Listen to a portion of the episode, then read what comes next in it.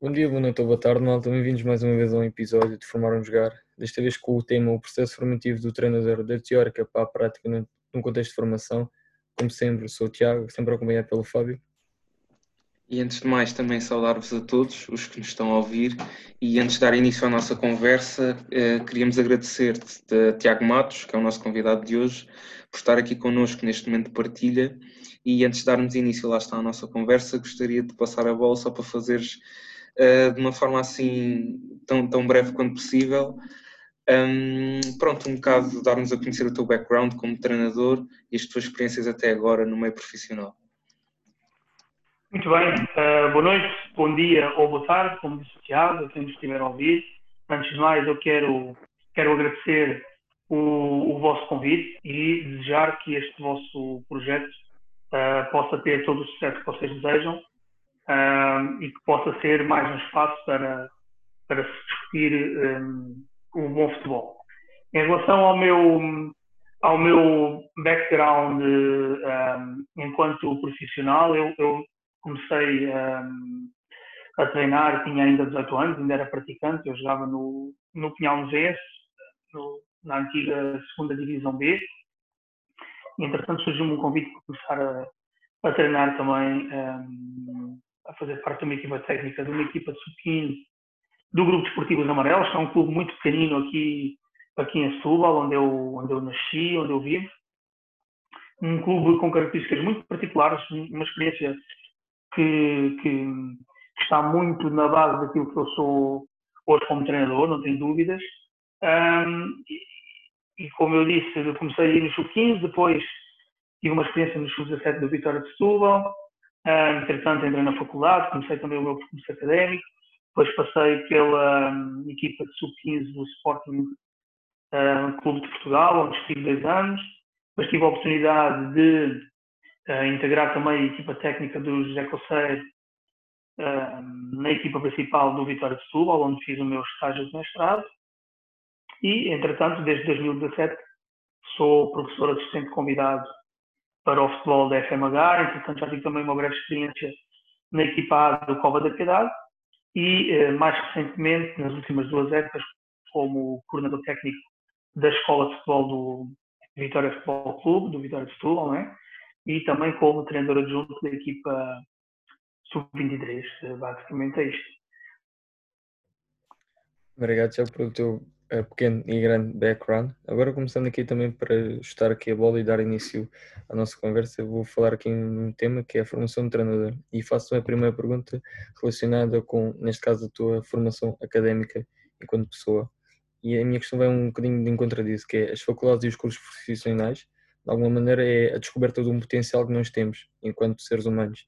E depois na prática, quando tivemos, neste caso, na, na nossa área de aplicabilidade, é que vamos dar resolução a esse potencial de aprendizagem. E a minha questão dentro disto é o quê? É, com isto tudo, qual é a importância da formação contínua de um treinador? Olha, essa é uma excelente questão, porque uh, eu, uh, e costumo ter essa conversa com, com os nossos alunos na, na FMH também, eu acredito muito que não se sai treinador da faculdade. Esta é uma questão importante.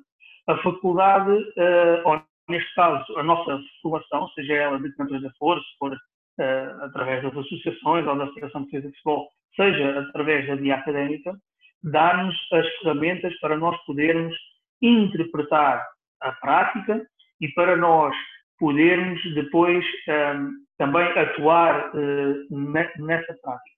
E a formação contínua entra aqui depois como fundamental porque o treinador, um, tal como eu acredito também o jogador, está sempre em formação. Eu uh, não uh, consigo perceber como é que alguns colegas possam encarar isto de uma maneira diferente, porque nós nunca sabemos tudo. Eu não tenho a mínima dúvida que se nós interagirmos aqui um pouco os três, eu vou sair daqui com mais conhecimento do que ao que entrei ao início desta conversa. Porque a vida é mesmo assim. Nós, quando falamos, nós refletimos. Eh, nós, quando planeamos um treino, quando uh, saímos de uma sessão de treino, quando saímos de um jogo, refletimos. E, portanto, resumindo e para responder diretamente à tua pergunta, eu acho que o papel fundamental que tem a formação contínua é esta função de nos obrigar a refletir constantemente acerca daquilo que são os processos de treino no futebol e daquilo que é, que é o jogo de futebol. Portanto, aquilo que é a nossa formação inicial é apenas, eh, é apenas a nossa caixa de ferramentas, se quisermos. Depois temos que ir eh, fazendo eh, os upgrades à nossa caixa de ferramentas, até porque o jogo está em constante evolução, não é? O jogo que nós temos hoje não é o jogo que tínhamos há 20 anos e certamente daqui a 20 anos também não será o mesmo que nós, que nós temos agora. Portanto, eu encaro a formação contínua como, eu até diria não só como fundamental, mas como natural.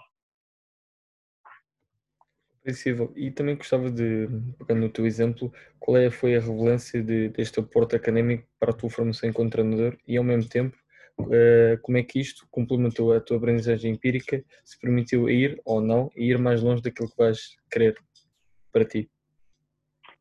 A formação uh, académica, um bocadinho repetindo aquilo que eu acabei de dizer, deu-me as ferramentas para eu ser capaz de chegar ao terreno e, com as minhas próprias ideias, uh, planear o processo de treino, refletir sobre o processo de treino uh, e, e, ir evoluindo como treinador. Quando eu digo que não se sai treinador uh, da faculdade, não quer dizer que essa formação não tenha tido qualquer relevância, muito pelo contrário. eu sou aquilo que sou como treinador, hoje em dia tenho as minhas ideias como treinador, tenho os métodos que eu gosto mais de aplicar como treinador, devido aos conteúdos que adquiri na, na faculdade. E a formação académica, na minha opinião, tem uh, duas grandes funções. Uma eu já falei, que é a capacidade que nos dá para refletir sobre aquilo que fazemos e sobre aquilo que vamos vendo à nossa volta. E a outra função é dar-nos a sustentação teórica eh, e conceptual para nós eh, podermos depois construir as nossas ideias. Eu tenho um conjunto de princípios, eh, ou de, se quisermos, de conceitos fundamentais ou de variáveis que estão na base do, da forma como eu olho, por exemplo, para o exercício de treino, que aprendi na faculdade. Isto não quer dizer que todo o meu processo de planeamento do treino e de concepção do, do exercício de treino se baseia em tudo aquilo que eu adquiri na faculdade. Porque uma, uh, um dos aspectos mais positivos que eu encontro no ensino académico é a diversidade. Não só a diversidade de opiniões dos diferentes professores e docentes com quem nós vamos lidando, mas também a diversidade dos conteúdos que nós vamos adquirindo em função uh, das diferentes unidades curriculares que compõem o, o plano de estudos. Esta riqueza, os cursos eh, de formação de treinadores pela via das associações não tem.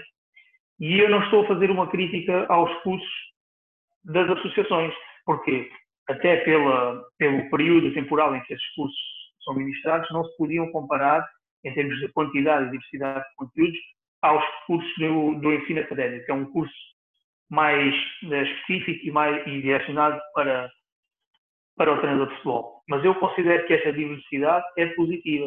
E quando eu digo que os cursos da via associativa uh, não têm esta diversidade, um, tem um bocadinho a ver com isto.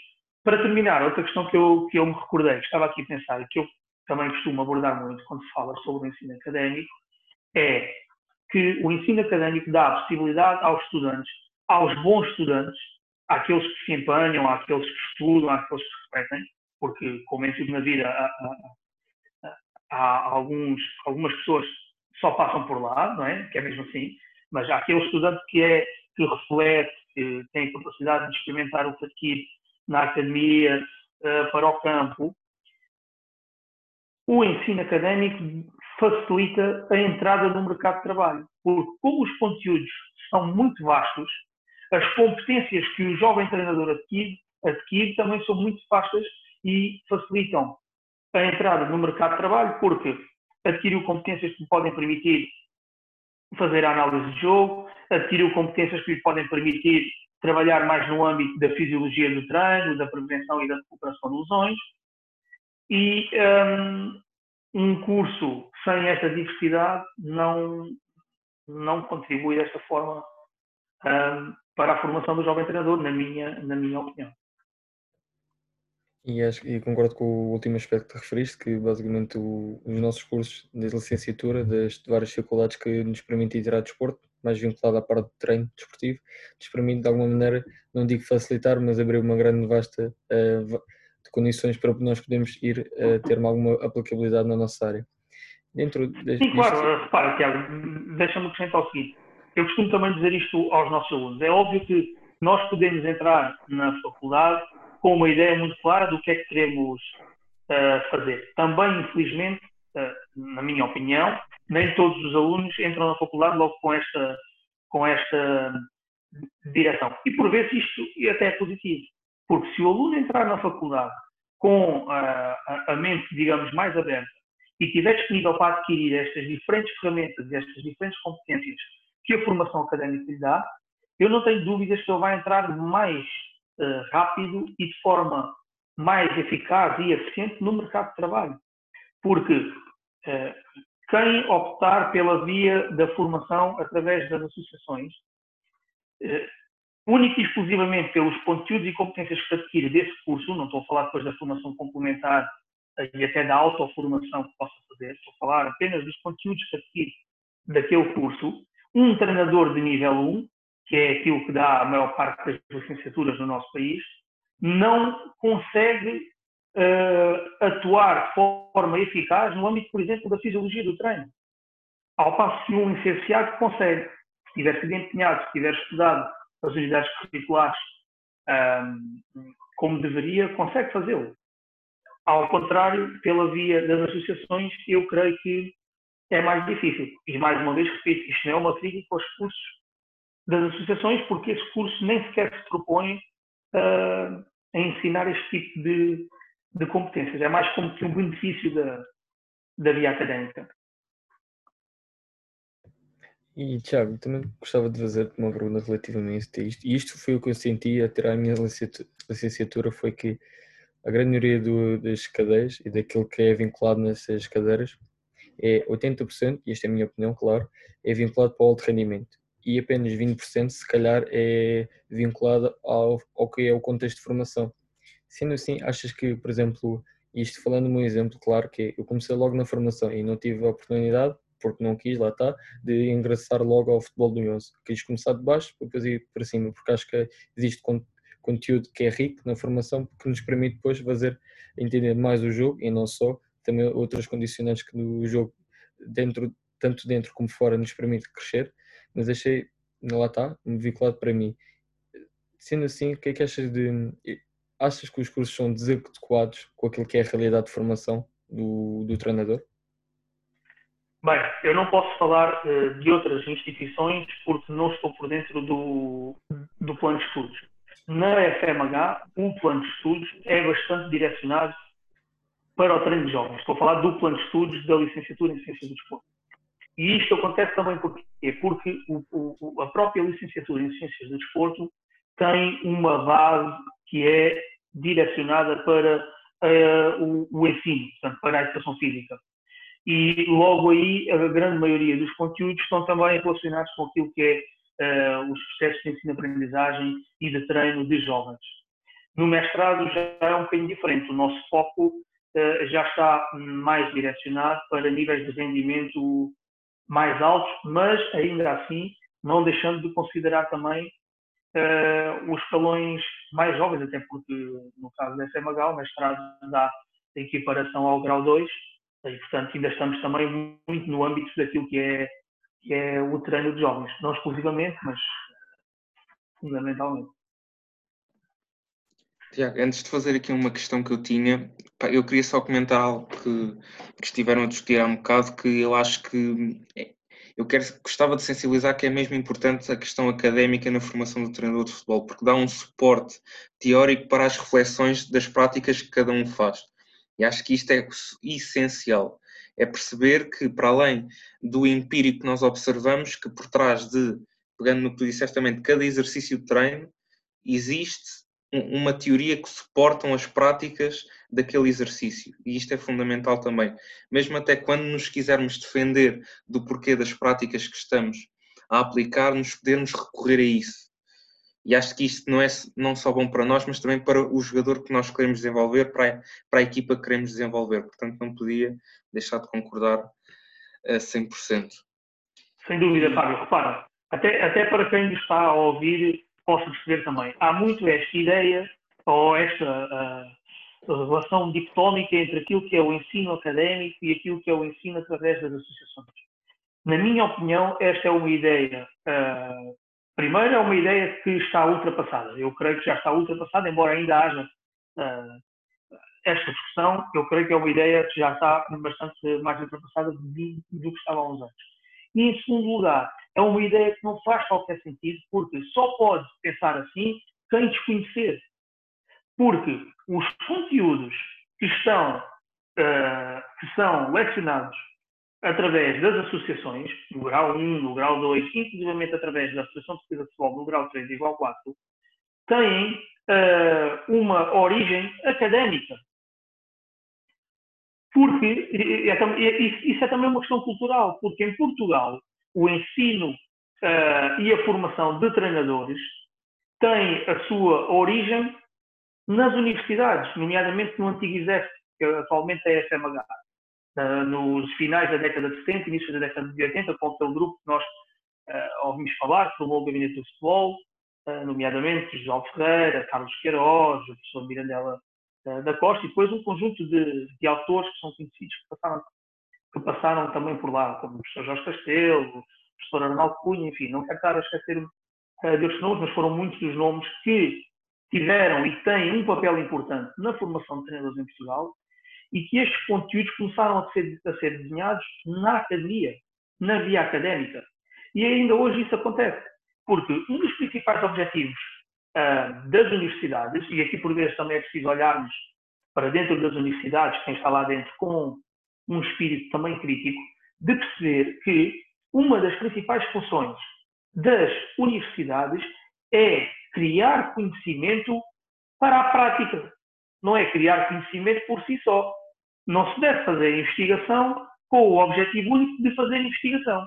Deve-se fazer investigação com o objetivo de melhorar as práticas de quem anda no terreno.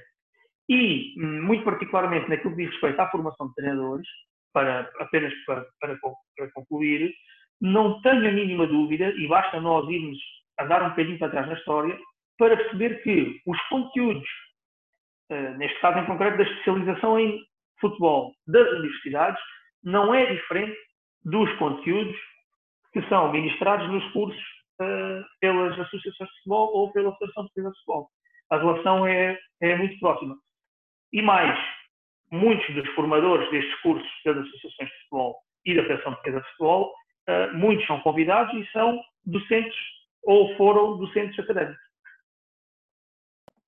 E até vou pegar um pouco aqui nesta simbiose uh, entre aquilo que são os cursos de, pelas associações e os cursos tirados pela via académica, para pegar um pouco num tema que está muito em voga neste momento, que é a obtenção dos níveis de treinador. E eu gostava de saber se tens, algum, se tens alguma reflexão já feita por ti sobre o papel que as faculdades podem ter neste, nesta situação. Se achas que os cursos administrados na faculdade pode, deveriam dar a obtenção de mais níveis de já como existem cada vez mais treinadores a serem produzidos pela via académica, de forma também a escoar e a absorver muitos destes treinadores que não conseguem entrar pelos cursos das associações, ou se vês outra solução para, para que a faculdade possa ajudar a contornar este problema? Bem, esta questão da formação de treinadores em Portugal hum, é muito complexa, não é? Hum, nós temos visto uh, a tinta que tem feito correr nos últimos tempos uh, e, e, conseguimos perceber como ela é complexa. Em relação a isto, primeiro, uh, aquilo que eu penso em relação à formação de treinadores em Portugal é que ela atualmente é extremamente limitativa. E isto é grave, porque não deve ser uma uh, federação ou uma associação ou um órgão tutor, como é, por exemplo, a UEFA, a definir as oportunidades de trabalho. Quem define ou limita as oportunidades de trabalho é o próprio mercado de trabalho. Portanto, eh, logo aqui, o argumento de que há treinadores, há treinadores a mais, para mim não faz eh, qualquer sentido. Eu sei que provavelmente hoje, na minha condição, tendo o nível 4, não quer dizer automaticamente que eu vá ter mais oportunidades de trabalho, ou que vá obrigatoriamente amanhã aparecer numa oportunidade para trabalhar na Primeira Liga. Mas eu creio que ninguém tem o direito de impedir a formação contínua dos treinadores. Portanto, este é o primeiro aspecto e eu acho que a nossa Federação uh, Portuguesa de Futebol tem feito um trabalho, na minha opinião, de grande nível para o futebol português. Tem feito um trabalho de grande nível.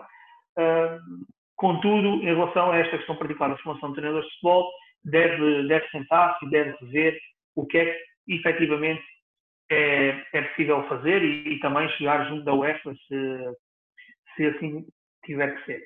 Um, a segunda questão, em relação à questão de à formação de treinadores, e, e respondendo uh, diretamente à, à, pergunta que me quiseste, se as faculdades têm capacidade para dar mais do que equiparação ao grau 2, não tenho dúvidas. Eu vou pegar num exemplo aqui muito prático e que eh, nestes últimos dias também tornou-se um pouco mais mediático, que é o caso do Luís Freire. O Luís Freire, para além do principal argumento que, que, se utiliza para falar da questão do Luís, que tem a ver com o mérito esportivo, que ele começou a treinar na Distrital, já subiu na Distrital, já subiu uh, no Campeonato Nacional de Sénior, já subiu na Segunda Liga e chega agora na Primeira Liga. Portanto, o, o mérito esportivo uh, é indiscutível. Mas, para além deste mérito desportivo, o Luís tem o grau 2 através da via académica, porque é mestre. E eu faço uma questão. Alguém acredita que o Luís não está preparado para ser treinador principal? Com todas estas experiências que teve, mais a formação académica de 5 anos que tem? Estranho, no mínimo. Não é? Então, é porque isto, isto depois tem aqui também um outro problema, que é, é nós quase que começamos a colocar em causa também a formação académica em Portugal. Porque estamos a dizer que alguém que tem o segundo grau académico mais alto não está para desempenhar na plenitude as suas funções. Pois, exato. É? Se formos, formos ver ah. até, não, não querendo interromper, se formos ver outros cursos académicos, alguém que seja mestre em medicina, ou mestre em direito, ou mestre em economia e finanças, está mais que plenamente apto de, de, de, ter a sua atividade profissional ao mais alto nível dentro da sua área, porque é que isto não acontece no futebol. Sim, basta nós olharmos também para uh, aquilo que acontece com outras federações desportivas. Né? A maior parte das federações desportivas dá uh, o grau 3 de treinador, que em muitas delas é o grau máximo. Portanto, no futebol isso não acontece. Eu acho que é uma situação que tem que ser revista. Acho que será revista uh, também no futuro, uh, eu creio que é urgente, sobretudo por aquilo que eu disse. Não pode ser, não pode ser uma entidade a definir uh, quantas oportunidades é que pode haver, quantas vagas é que pode haver, se há muitos treinadores ou se não há. Eu penso que uh, os cidadãos, os indivíduos, os treinadores têm o direito de, se tiverem possibilidades para isso, porque os clubes também não são baratos, se tiverem possibilidades e se quiserem investir na sua formação, devem ter a oportunidade de o fazer. Se depois haverá oportunidades para todos, esse será também o, o, o mercado a ditar. Mas sim, esta questão da formação de treinadores, nós uh, podíamos ficar aqui, ter um podcast só para falar sobre formação de treinadores. É verdade. E lá está, era, lá está a minha pergunta era muito no sentido disto. Eu acho que vai chegar a uma altura em que não, já não vai ser só associações de futebol e só federação, acho que entidades privadas, faculdades vão ter que ter, ser chamadas à reflexão e à mesa por este assunto. Porque senão... Em alguns países isso, em alguns países isso já acontece. Eu não creio que uh, a Federação Portuguesa de Futebol, com a colaboração das próprias associações uh, distritais, não tenha capacidade para controlar a formação de treinadores, uh, se assim o desejar. Agora, também não tenho dúvidas que uh, outras instituições, nomeadamente as instituições de ensino superior, possam ter aqui um papel importante e, e têm toda a competência para, para ajudar nesse processo. Não tenho a mínima dúvida disso. Pronto, agora também, pronto, encerrando este tema e pronto, gostaria de passar agora para o próximo tema, que é do conhecimento para a prática e vamos entrar agora já um pouco no contexto de treino.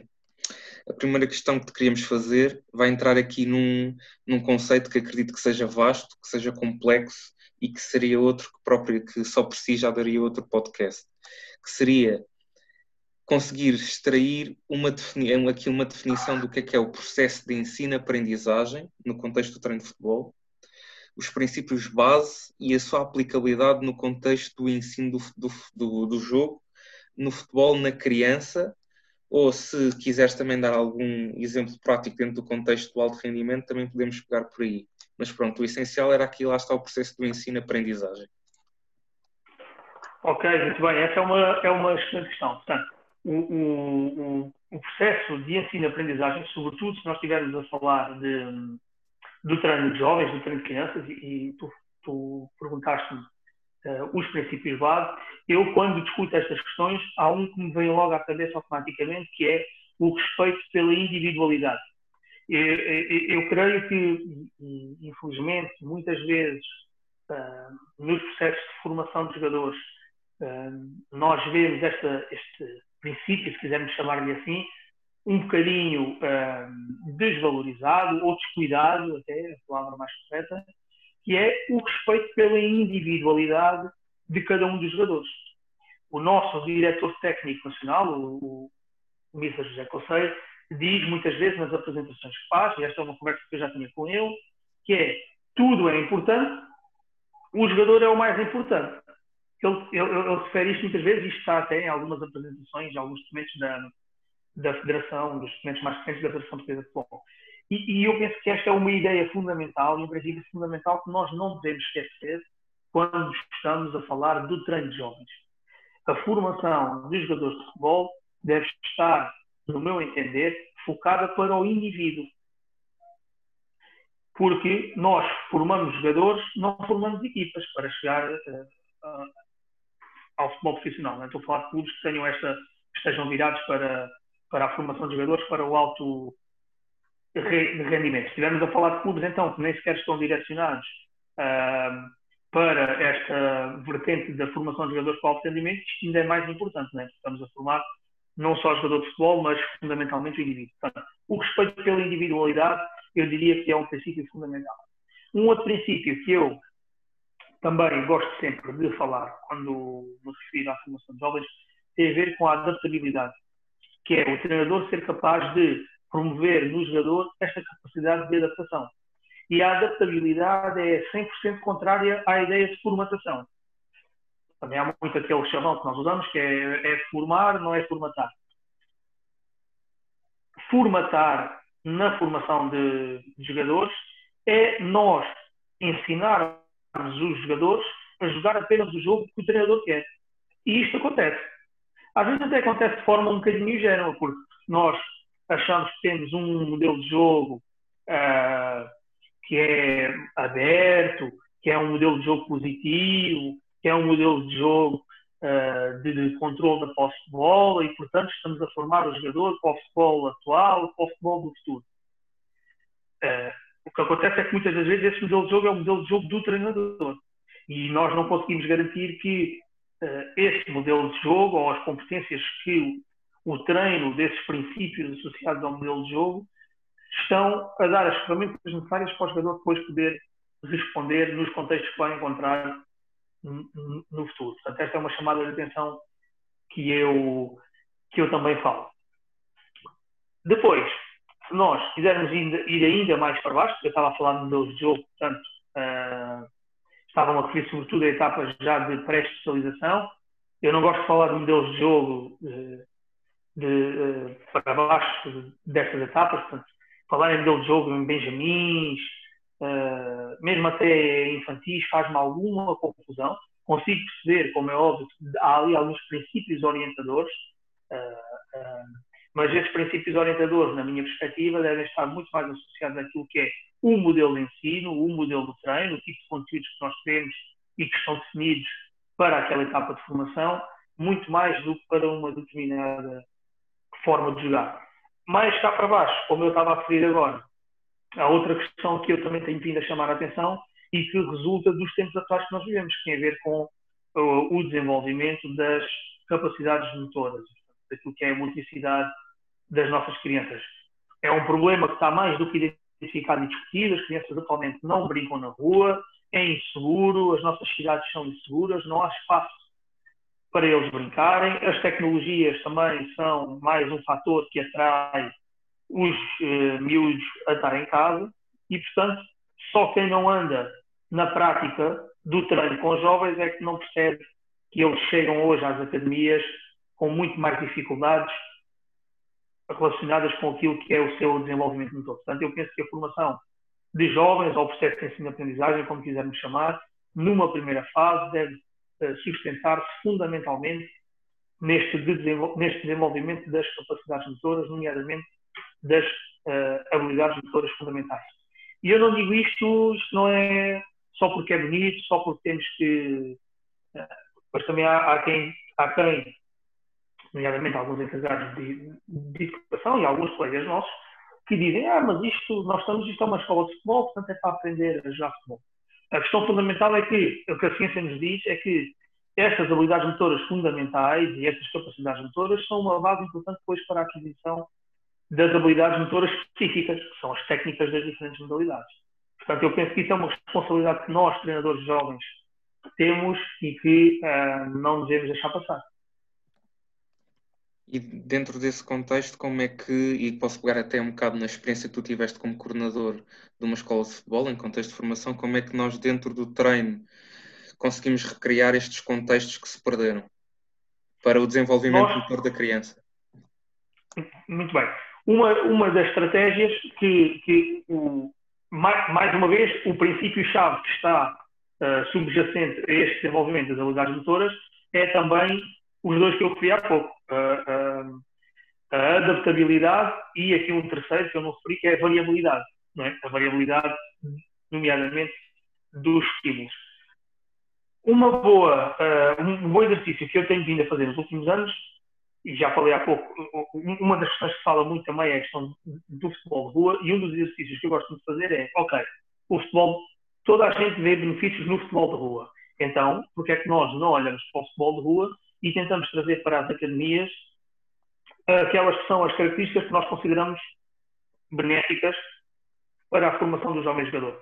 Algumas delas têm a ver com a própria forma como nós organizamos o treino e com a própria intervenção do treinador durante o treino. Nós encontramos treinadores altamente prescritivos em idades muito baixas.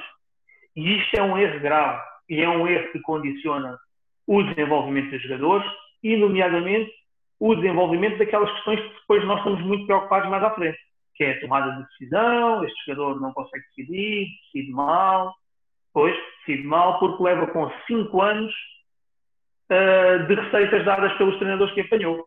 Né? Faz assim, faz assado, o treinador parece que tem o chamado treinador de Playstation, né? que é o comando na mão, vai para a direita, uh, vai, vai para a esquerda. Portanto, logo aí é, é um erro e é algo que, se nós olharmos para o jogo da rua, não há no jogo da rua, o que há é o livre-arbítrio, a exploração das capacidades individuais e a, a, o processo de regulação da tomada de decisão é um processo de autoavaliação. Eu consigo passar por dois ou três colegas, eu vou continuar a passar por dois ou três colegas. Eu não consigo, eu vou passar a bola. Portanto, criarmos aqui exercícios em que os jogadores tenham alguma liberdade para explorar as suas possibilidades de ação em que o treinador não condiciona a tomada de decisão uh, dos jogadores, é logo um bom princípio. Já no que diz respeito ao desenvolvimento das capacidades motoras, que é o que nós estávamos também a falar, nós, uh, na Escola de Futebol do, do Vitória, onde eu estive nos últimos dois anos, uh, como esse era um dos princípios fundamentais do nosso modelo de treino, sobretudo nos escalões mais baixos, os nossos treinos, nomeadamente, por exemplo, de petizes, portanto, sub 5, sub 6 e sub 7, um, tinham sempre uma parte em que eram exercícios cujo principal objetivo era o desenvolvimento motor e não o treino de futebol. E isto teve que ser explicado aos pais, nomeadamente nas reuniões uh, que se fazia com os encarregados de, de, de, educação. Eu não, não estou com isto a dizer que eles não jogavam futebol, eles jogavam futebol.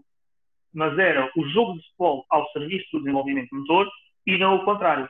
Portanto, nós introduzíamos a bola, introduzíamos um conjunto de ações uh, também técnicas, mas em circuitos que tinham uma componente muito grande de desenvolvimento motor. Estamos a falar de equilíbrios, de deslocamentos bipedais, unipedais, de arremessos, uh, de recepções de bola pelo ar, com as mãos, com os pés, portanto, tudo o que tem a ver com aquela relação jogador-objeto, uh, que, também, que também é muito importante.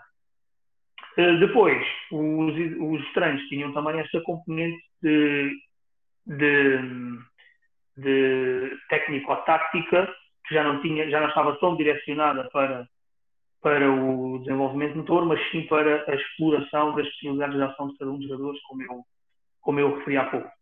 No fundo, procurávamos ter sempre uma parte de treino, muitas das vezes em circuito, para desenvolvimento motor. O treino iniciava muitas vezes também com jogos pré-desportivos, que não só tinham uma componente lúdica, mas tinham também já uma componente de desenvolvimento motor e depois tínhamos uma parte da sessão de treino dedicada mais a estes jogos reduzidos, uh, mais no domínio técnico-tático, mas numa perspectiva de exploração individual. Nós esquecemos que o, o, ser humano, no seu processo de crescimento, no seu processo de desenvolvimento, tem uma fase egocêntrica, uma fase de individualidade. E não há problema nenhum nisso. Nós não temos que ensinar a um de 5 anos que ele tem que passar a bola pelos colegas todos deixa explorar o jogo, ele vai perceber. Eu, eu, mais à frente vamos ter tempo para explicar à criança uh, uh, que o futebol é um, um, jogo coletivo e o próprio processo de ensino-aprendizagem não deve descurar essa, essa característica que tem o jogo de futebol. Eu vou pegar só aqui neste, em dois pontos e o primeiro dele, tu vais-me corrigir se eu estiver errado, que é a presença aqui neste processo de ensino-aprendizagem de um outro conceito que também podemos explorar, que é o conceito da descoberta guiada, que acho que também é muito importante no, nesta, nestas idades mais novas. E agora, pegando um pouco nisso e também daquilo que tu disseste de, de uma descoberta que a criança faz, eu também gostava de saber do papel que o treinador pode ter no erro que esta criança vai ter no, neste processo, ou seja, como é que o treinador deve lidar com o erro da criança neste processo, já que é algo que pode ser muito marcante no, no seu desenvolvimento. Ok, essa, essa, essa questão uh, da descoberta guiada ou, ou, ou, estes princípios que vêm daquilo que é a pedagogia não linear? Uh, o que nos dizem é que o principal papel do treinador está relacionado com a concepção do exercício de treino. Ou melhor dizendo, com a criação de um conjunto de problemas que depois, através do exercício de treino, nós conduzimos os jogadores à sua exploração e a encontrarem soluções para esse problema. Portanto, eu diria que o principal, eh, ou logo à partida, a primeira tarefa do treinador é a concepção de tarefas de treino adequadas para os problemas que quer eh, ver resolvidos. E esta é uma questão fundamental e muitas das vezes eu vejo também uh, alguns dos treinadores uh, uh, um, descuidar naquilo que é o planeamento do exercício de treino. Quando essa é precisamente a principal função do treinador. Ou, pelo menos, o exercício de treino é a principal ferramenta que o treinador tem para induzir uh, comportamentos ou adaptações nos jogadores. Portanto, onde os treinadores deviam passar mais tempo a pensar e a refletir é precisamente no planeamento dos exercícios de treino. E isto é válido quer para séniores, qualquer etapa de especialização, pré-especialização ou iniciação. Um, depois, durante a operacionalização do exercício, uh, o, treinador deve uh, procurar encontrar, uh, digamos que, uma forma de intervir no exercício através do feedback seja, primeiro, condizente com o método de ensino que está a utilizar.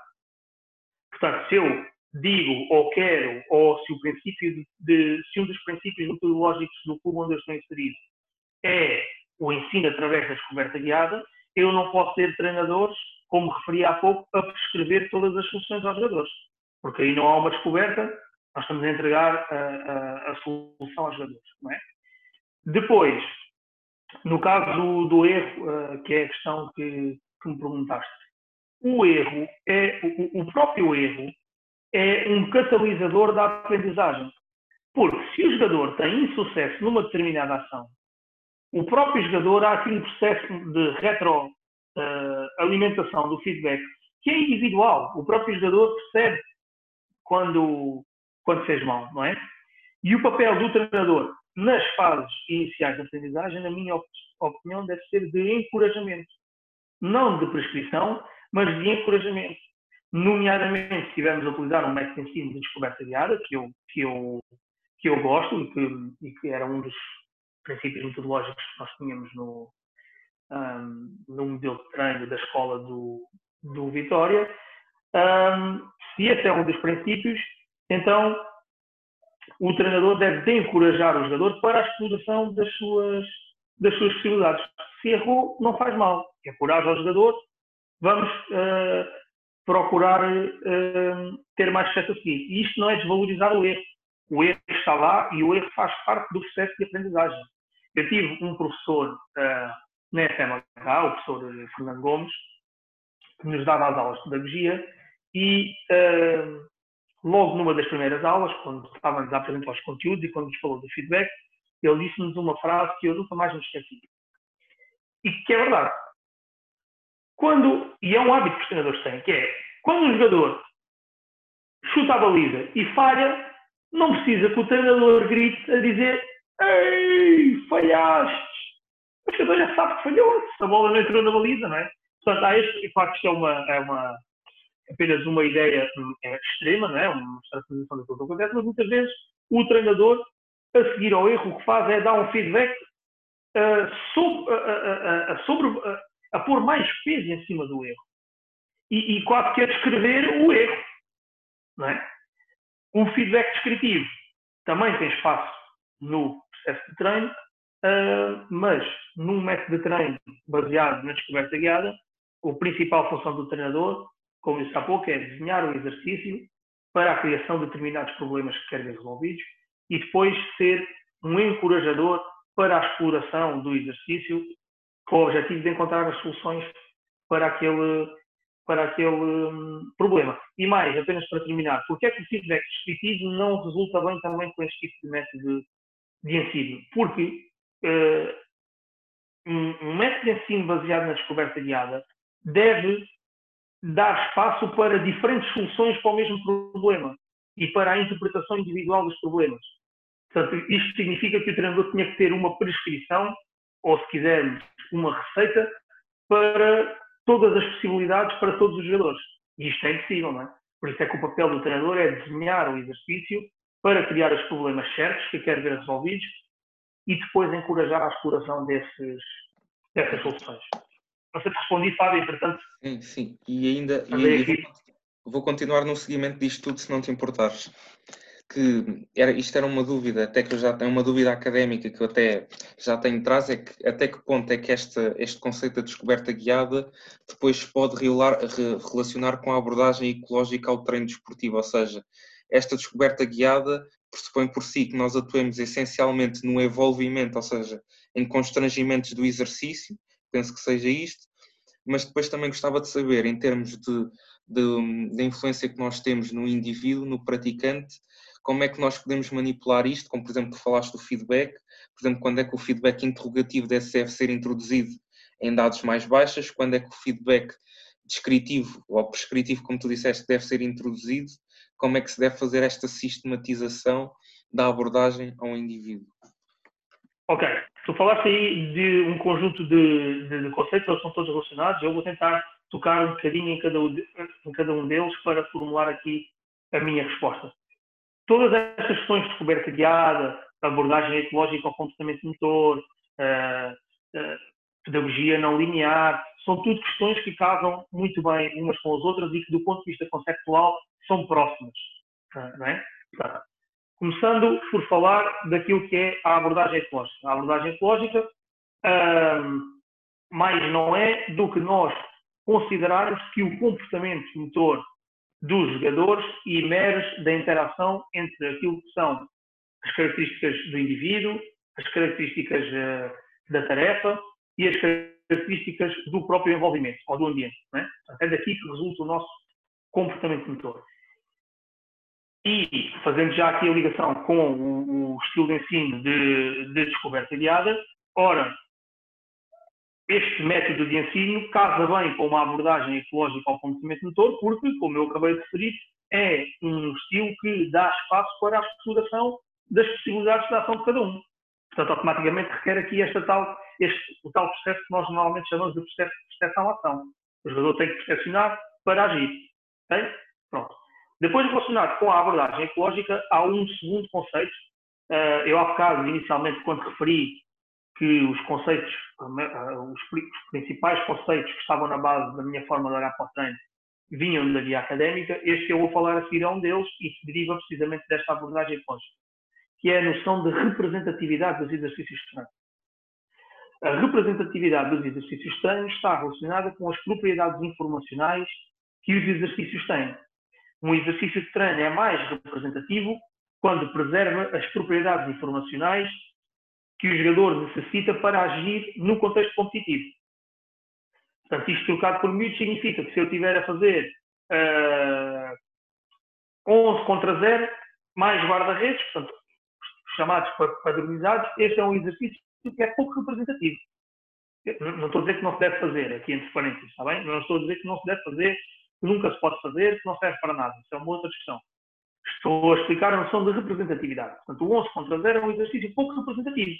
Porque as ações dos jogadores neste exercício, ou este exercício, não fornece aos jogadores as propriedades informacionais que eles precisam depois para agir no jogo. Onde é que estão os adversários, onde é que está o espaço, onde é que estão os meus colegas, por onde é que é melhor progredir. Okay? Então, todas estas questões que, que, que os jogadores utilizam, utilizam para agir. Portanto, representatividade tem a ver com o exercício ter, conter as informações que os, jogadores utilizam do jogo para, para agir. E depois um, um, terceiro conceito fundamental que tu falaste também entre linhas, que é os constrangimentos, ou a manipulação dos constrangimentos, que é uma outra abordagem também ao processo estranho e que é denominada na literatura como abordagem baseada nos constrangimentos. E esta abordagem baseada nos constrangimentos, no fundo, o que diz é que, na concepção do exercício de treino, o que o treinador vai fazer é procurar manipular os constrangimentos das três dimensões que nós falámos há pouco, portanto, constrangimentos da tarefa, constrangimentos do envolvimento e constrangimentos hum, do indivíduo para direcionar o jogador para determinados comportamentos. Ou, como nós falámos há pouco, para a resolução de um conjunto de problemas. Também gosto muito de olhar para o treino com, nesta lógica de criar problemas para serem, para serem resolvidos, mantendo aqui esta tal uh, flexibilidade para as soluções individuais. Também quer dizer que isto, no plano teórico, é muito fácil falar, mas à medida que nós vamos avançando para as etapas de especialização, tende a ser um pouco mais difícil. Porquê? Porque as noções ou, ou o peso que tem a organização coletiva é também cada vez maior. Okay? E estes tipos de métodos ou de abordagens ao ensino de treino que nós estivemos a falar agora têm normalmente uma característica. A positiva, que é os comportamentos, ou dá aos jogadores competências e comportamentos e uma capacidade de adaptação muito maior aos problemas que vão encontrando no jogo, estão preparados para analisar o próprio contexto e agir em conformidade tomando as melhores decisões, mas também tem desvantagens, não é só um mar de rosas. E uma das principais vantagens é que a aquisição dos comportamentos e das competências que nós temos, nomeadamente a coordenação coletiva desses comportamentos, pode ser mais demorada, é mais difícil. Porquê? Porque depende também daquilo que é a capacidade de percepção-ação de cada um dos jogadores. Mas há aqui um conjunto de, de fatores que influenciam esta capacidade de percepção-ação, não é? nomeadamente a experiência e etc. Experiências anteriores uh, uh, e, e, etc. Mas, portanto, resumindo, tentando fazer aqui um resumo daquilo que eu disse para, para quem está a ouvir. Abordagens ecológicas, um conceito muito importante para o treino que deriva desta abordagem ecológica ao treino e ao comportamento motor, é a noção de representatividade. Portanto, nós temos a preocupação de ter nos exercícios as informações necessárias para o treinador para o jogador, desculpem, agir.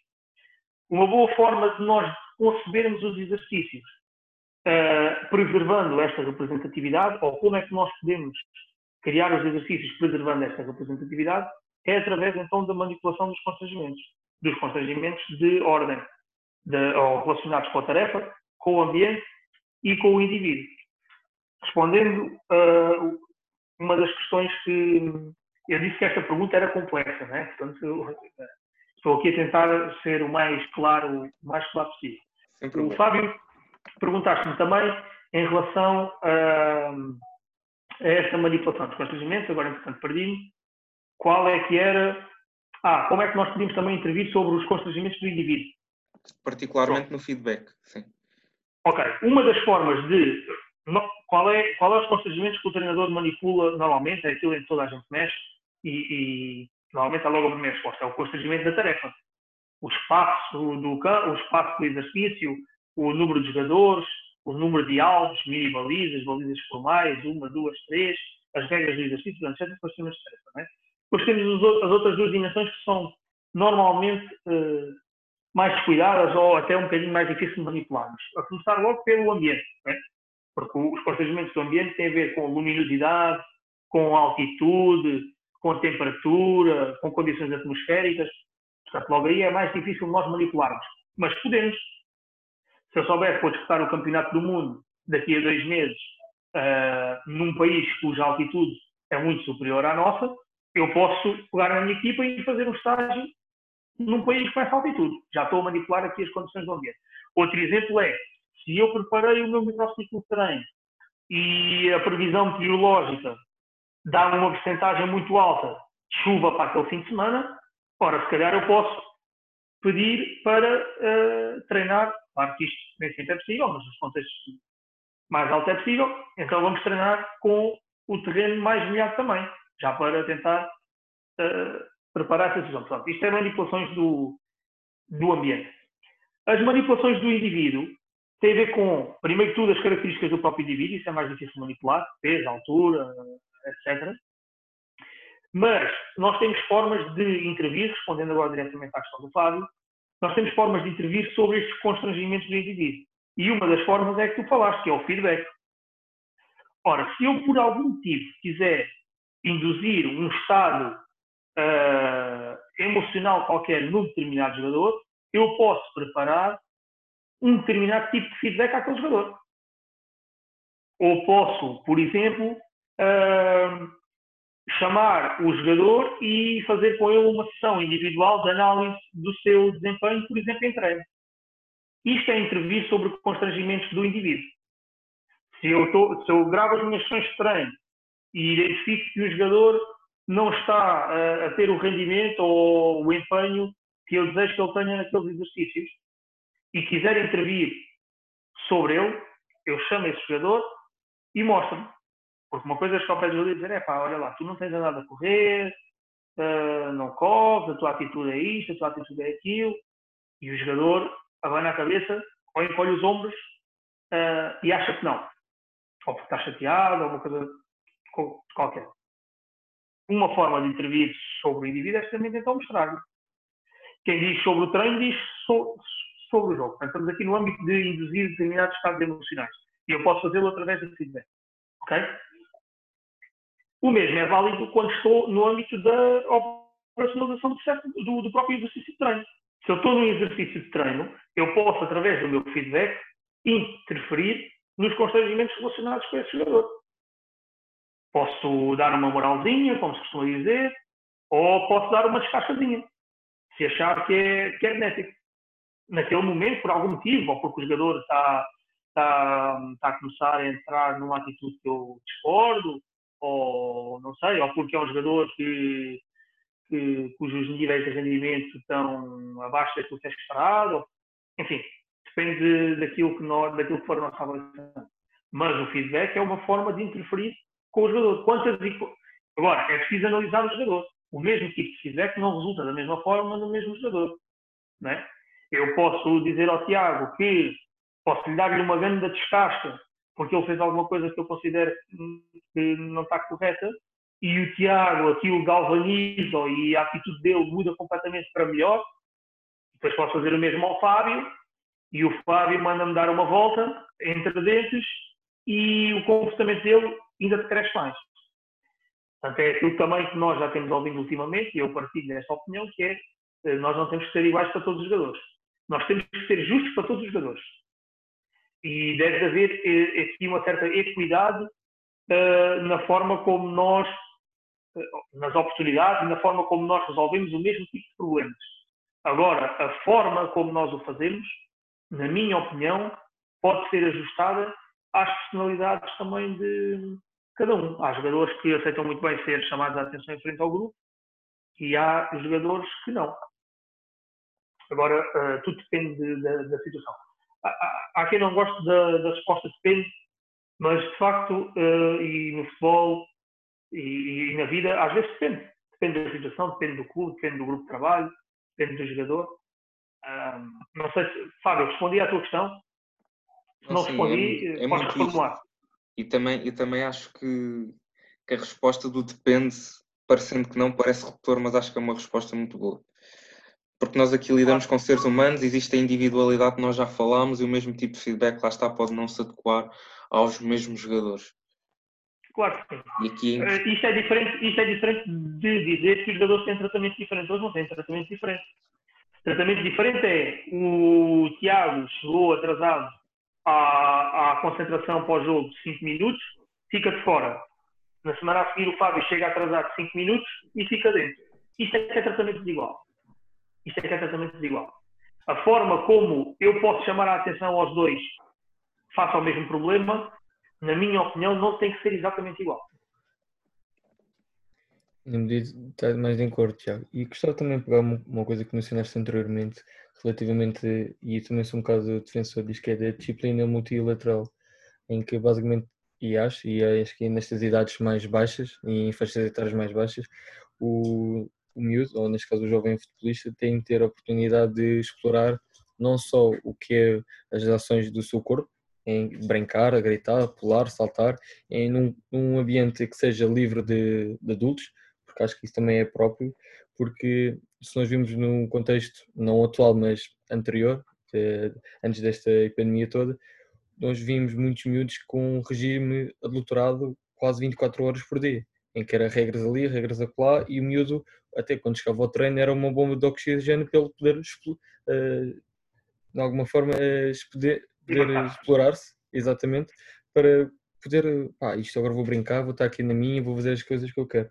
E também gostava de fazer uma pergunta relativamente ao que tu falaste, neste caso há uma questão do repertório motor cognitivo, e eu gostava de saber qual é, qual é a fase mais importante, neste caso existe claramente momentos certos e outros incertos para isto, mas gostava de saber qual é que achas para ti o momento-chave em que, neste caso, falando numa questão que é a personalidade do jogador, qual é que achas uma etapa ideal ou concreta e que de certeza que nós podemos utilizar para modelar e adaptar a sua personalidade a valores e crenças que lhe permitem no futuro não ser jogador, porque muitos deles não vão ser, mas ser cidadãos que sejam aceitos na sociedade que estão.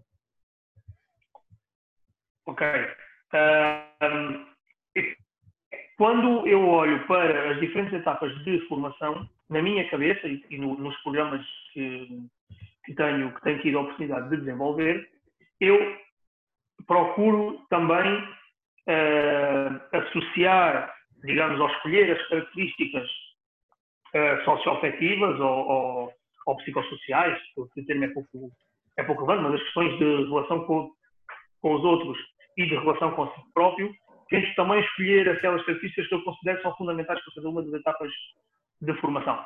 Esta questão é uma questão que, infelizmente, eh, nós temos, eu diria, hum, não diria menos certezas, mas temos mais dificuldade em definir. São questões que são menos estudadas. Nós temos as etapas de Piaget e por aí fora, que nos dão algumas luzes, mas estas questões psicológicas, e eu tenho refletido sobre isto mesmo, até uh, naquilo que é o desenho do meu modelo de treino para a especialização, uh, aquilo que é o meu microciclo padrão e, e, e, etc., tem a ver com as questões psicológicas. Né? As questões psicológicas devem variar também, na minha opinião, ao longo do microciclo de treino. Já há alguns treinadores que o fazem e que definem no microciclo padrão, em função dos dias da, da semana, o tipo de ambiente emocional que queriam, o tipo de feedback que procuram privilegiar, mas ainda é algo que se faz muito, eu diria, sem certeza, né? no âmbito daquilo que nós consideramos que é melhor, mais perto do jogo, temos os ânimos uh, mais elevados, mais longe do jogo, investimos mais, mais intensidade, ali a meio da semana há um período uh, que exige alta concentração, porque estamos a trabalhar questões de organização coletiva, né? o, o que eu procuro fazer, e sei que alguns colegas também procuram fazer, é relacionar a minha intervenção no treino uh, com as características do próprio exercício de treino e do dia da semana em que nós estamos. Agora, é algo que eu sinto que ainda temos que evoluir muito. E, e eu tenho muitas dúvidas em relação a esse tipo de questões. Isto para dizer, o mesmo é válido para aquilo que eu considero que é mais benéfico para cada uma das etapas de formação. Agora, parece-me que há um conjunto de, de valores e de normativas que devem estar presentes ao longo de todo o processo de formação. O que acontece é que, em função de cada uma das etapas de formação, porque os indivíduos, cada uma dessas etapas, têm idades diferentes, uh, estão em fases diferentes do seu desenvolvimento e, portanto, têm características também diferentes, há umas que têm mais peso do que outras. Eu vou dar aqui alguns exemplos práticos. A característica uh, que eu considero que é uh, mais importante para a, a, etapa de iniciação, portanto, para pequenos, traquinas, é. Uh, eu, no, no, programa que desenhei para a escola do, do Vitória, até tinha isto escrito em inglês porque não encontro uma palavra em português. Uh, na altura escrevi com alguns colegas, nomeadamente com o Mr. José Costeiro, com, com, com, os restantes elementos da equipa técnica do Vitória na altura, e com o próprio Rui Lança, que vocês devem conhecer, uh, e é difícil encontrar uma palavra que escreva tão bem isto que eu quero dizer. E, portanto, deixei em inglês. É o enjoyability, que é implementar e influenciar os jogadores para o gosto pela prática desportiva. Portanto, do ponto de vista emocional e do ponto de vista uh, social, a característica fundamental para a etapa inicial, para mim, é esta. É plantar, semear nos miúdos este gosto pela prática de exercício físico e pela prática, neste caso, do jogo de futebol. Uh, depois, o respeito também pela individualidade, e isso deve estar escrito para que o treinador também não tenha dúvidas. Há, nesta fase, não há problema nós respeitarmos aqui a individualidade. É claro que vamos ensinar ao jogador que tem mais colegas para se relacionar. Mas isto não quer dizer que cada vez que o, que o miúdo dá mal e em vez de passar ao colega do lado, tente fintar o colega ou vá para a baliza porque ainda nem sequer olha para a frente, só olha para o chão, o treinador tem a tentar dizer oh, Tiago, oh, Fábio, tens que passar ao colega do lado.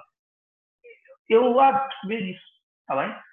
Uh, eu costumo também dizer que se eu tiver um miúdo numa equipa de Benjamins ou, ou Traquinhas, o que quer que seja, que tenha um nível de de prática, um nível técnico muito superior ao dos outros, consiga passar pelos colegas todos, ótimo. Não lhe vou cortar as pernas, com um miúdo com 5, 6, 7, 8 ou 9 anos. É bom que ele tenha essa capacidade. Se o nível dele é de facto muito superior ao dos outros, então significa que provavelmente ele já está na etapa de desenvolvimento acima. E pode passar para cima. Depois aqui há outras questões também, que a gente olha sempre para a maturidade, para a uh, maturidade fisiológica. Olhamos muitas vezes para a maturidade, entre aspas, aqui, uh, técnico-tática, ou seja, a capacidade que o miúdo tem, nomeadamente a capacidade técnica, não é? E muitas vezes isto não chega, porque há depois a maturidade também psicológica, que mais uma vez estamos aqui no campo do psicológico e fica, fica assim tudo cinzento. Temos muitas dúvidas, como é que eu avalio isto, como é que não avalio, está pronto, não está, mas eu posso-vos contar um caso em concreto que tive conhecimento de uma criança uh, sub-7, portanto, uh, petis de segundo ano, que uh, fisicamente um bocadinho acima dos outros, tecnicamente e, e, e taticamente um bocadinho acima dos outros, e por isso foi convidado a treinar em dois clubes maiores do que o, o clube onde estava. E teve uma experiência traumatizante, de tal forma traumatizante que depois queria, nem queria voltar ao clube de origem. Não queria, não se sentia confortável. O pai forçava o menino a entrar no treino, o menino vinha a correr a chorar para o pai. teve ali umas semanas, precisou de se afastar uh, do, do futebol. Nós, uh, para compensar essa, essa experiência que o menino teve e porque entendíamos que de facto ele estava já no nível que poderia passar para o grupo etário acima, portanto, para o de Traquinas B, propusemos ao pai, o pai, os pais, claro, para subir estão sempre disponíveis, e o menino não quis. Foi treinar uma vez essa equipa, chorou, não quis, saiu do treino, precisou outra vez uns dias para recuperar. Eu não tenho a certeza absoluta, mas isto para mim é um indicador de que, psicologicamente, ele não está preparado para passar para a etapa acima. Então fica na etapa que está. Ponto final parágrafo. Uh, portanto, isto para dizer que, embora nós possamos identificar aqui algumas características ao longo das etapas uh, de formação, nem sempre é fácil definir com clareza aquilo que, que estamos uh, a definir. O que é que eu procuro fazer? Procuro olhar para as características dos conteúdos de cada uma das etapas, para as características dos próprios métodos de ensino que eu quero promover mais em cada uma das etapas e arranjar as características, for psicológica e social, uh, que uh, melhor relação têm com isto que eu acabei de dizer. Por exemplo, essa questão da, da, de perceber a importância do coletivo só é de facto importante a partir de determinada altura. A partir de uma altura em que nós já temos alguns conteúdos que são predominantemente coletivos. Quando é que isto aparece? Na minha opinião, na etapa onde nós começamos a sustentar o ensino mais nos princípios do jogo, deve acontecer ali em finais benjamins e inícios infantis. E ainda estamos a falar de forma, de forma leve, na minha opinião. Aqui já começa a ser importante os miúdos perceberem esta noção de coletivo e de partilha e de responsabilidade coletiva. É? Depois vamos para as etapas de pré-estabilização, em que a competição começa a ganhar uma outra importância.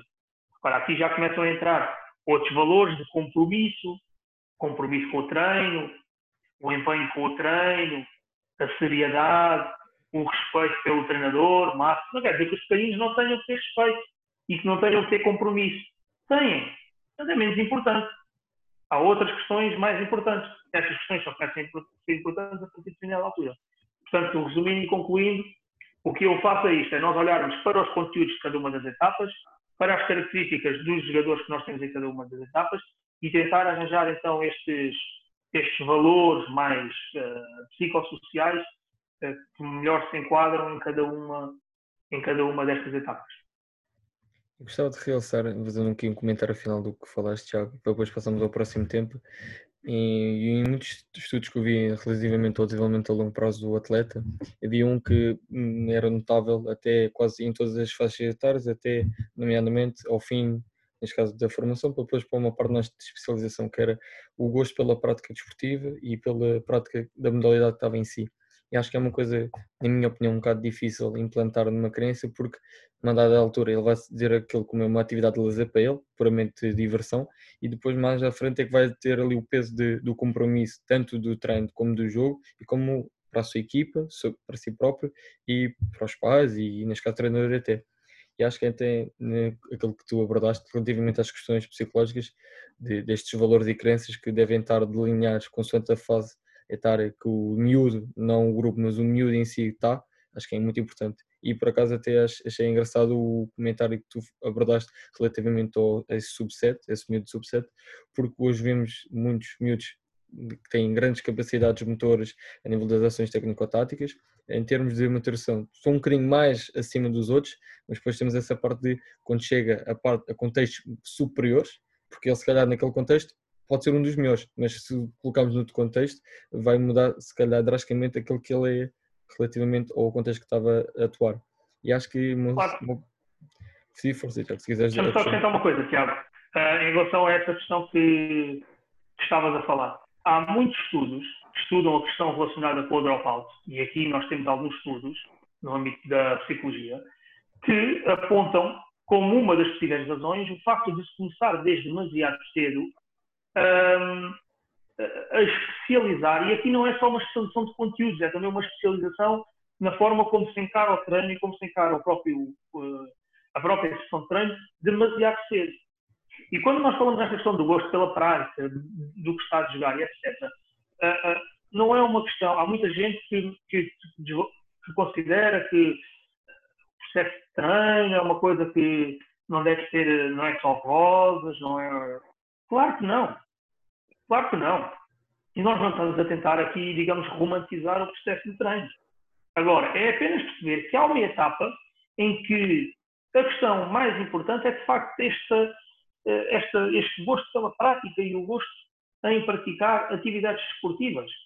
Eu também sou da opinião, o meu estilo, digamos, de, digamos de, de liderança ou a forma como eu olho para o treino, eu sou da opinião que o processo de treino, a determinada altura, deve ser duro.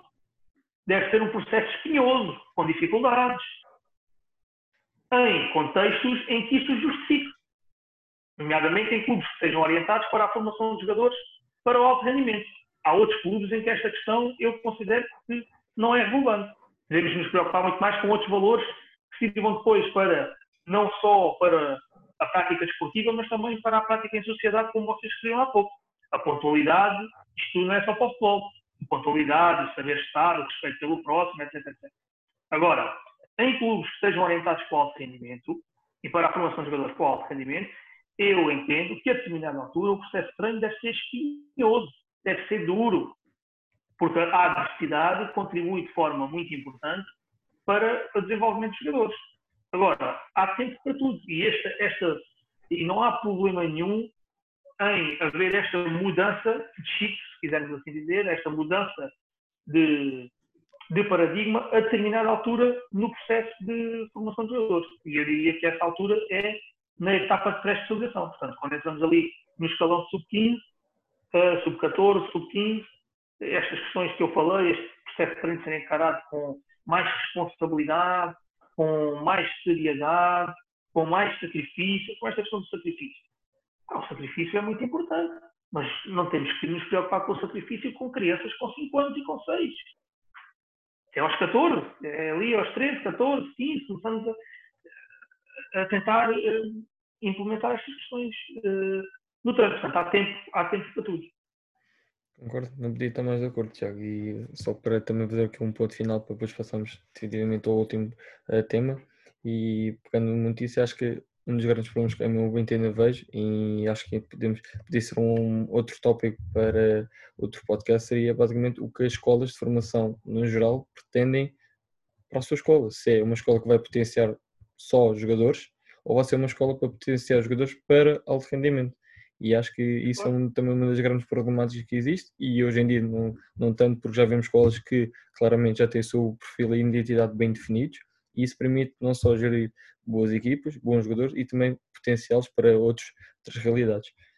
Passando aqui este o último tópico que nós temos, que é a aplicabilidade do treino para o jogo, vou já lançar aqui uma questão. Tiago, e queria saber qual é que para ti são os indicadores que podemos encontrar no jogo que promovem um processo de treino e que está a cumprir os objetivos que nós pressupomos, neste caso para os indivíduos, para o coletivo. Ok, essa é uma questão muito uh, muito pertinente, Tiago, e não é, não é de, fácil, de fácil resposta. Eu vou tentar, um, vou dar o meu melhor. Portanto, indicadores que nós podemos encontrar no jogo que comprovem que o processo de treino está a cumprir os objetivos pressupostos. Ora, a resposta mais fácil que qualquer gente daria, qual era? Qual é que vocês acham que era? Era. É marcar gol, não é? É, é marcar gol e, e, e, e ganhar o jogo. Mas eu, eu estou, como é evidente, estou a brincar, esse é o objetivo último do jogo de futebol, mas eu acho que há, que há outros indicadores que nós de facto temos assegurar. Um, eu não creio que seja capaz de vos dar aqui indicadores específicos ou nomes específicos de, de indicadores, porque, como nós falávamos há pouco, mais uma vez depende. Depende do quê? Depende do modelo de jogo que nós tivermos, depende daquilo que era o nosso plano de jogo. Agora, como é que eu olho, como é que eu analiso um jogo? Se calhar é uma boa forma também de colocar esta questão. Como é que eu jogo e depois vou analisar o, o, desempenho que teve a minha equipe? Portanto, o primeiro, para mim, a primeira, a primeira bússola, ou o primeiro indicador, quisermos, como vocês chamaram, é os princípios do meu modelo de jogo. Portanto, eu olho para o meu modelo de jogo, sei aquilo que tenho definido, sei aquilo que tenho vindo a trabalhar no treino, e depois vou avaliar se aquilo, e estamos a falar de uma avaliação, uh, neste caso, predominantemente qualitativa, como é óbvio, né? estamos a falar de princípios também qualitativos, o que é que eu queria ter feito e o que é que efetivamente a minha equipa fez. Este é o ponto número um. Depois, há um segundo indicador que eu considero pessoalmente que é muito importante, que tem a ver com o plano de jogo ou com o plano estratégico, se quisermos chamar assim. Tá bem?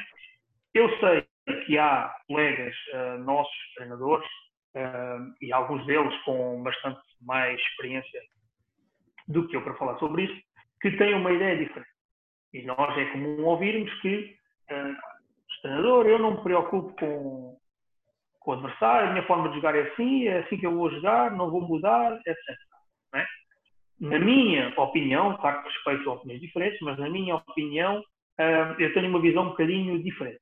Eu acho que deve haver espaço para o plano de jogo, para o plano estratégico. Caso contrário, é que mesmo os treinadores que fazem estas afirmações depois analisam o adversário. Né? Ok, analiso o adversário para perceber o que é que ele faz, não para me adaptar ao que é que ele faz. Pode ser.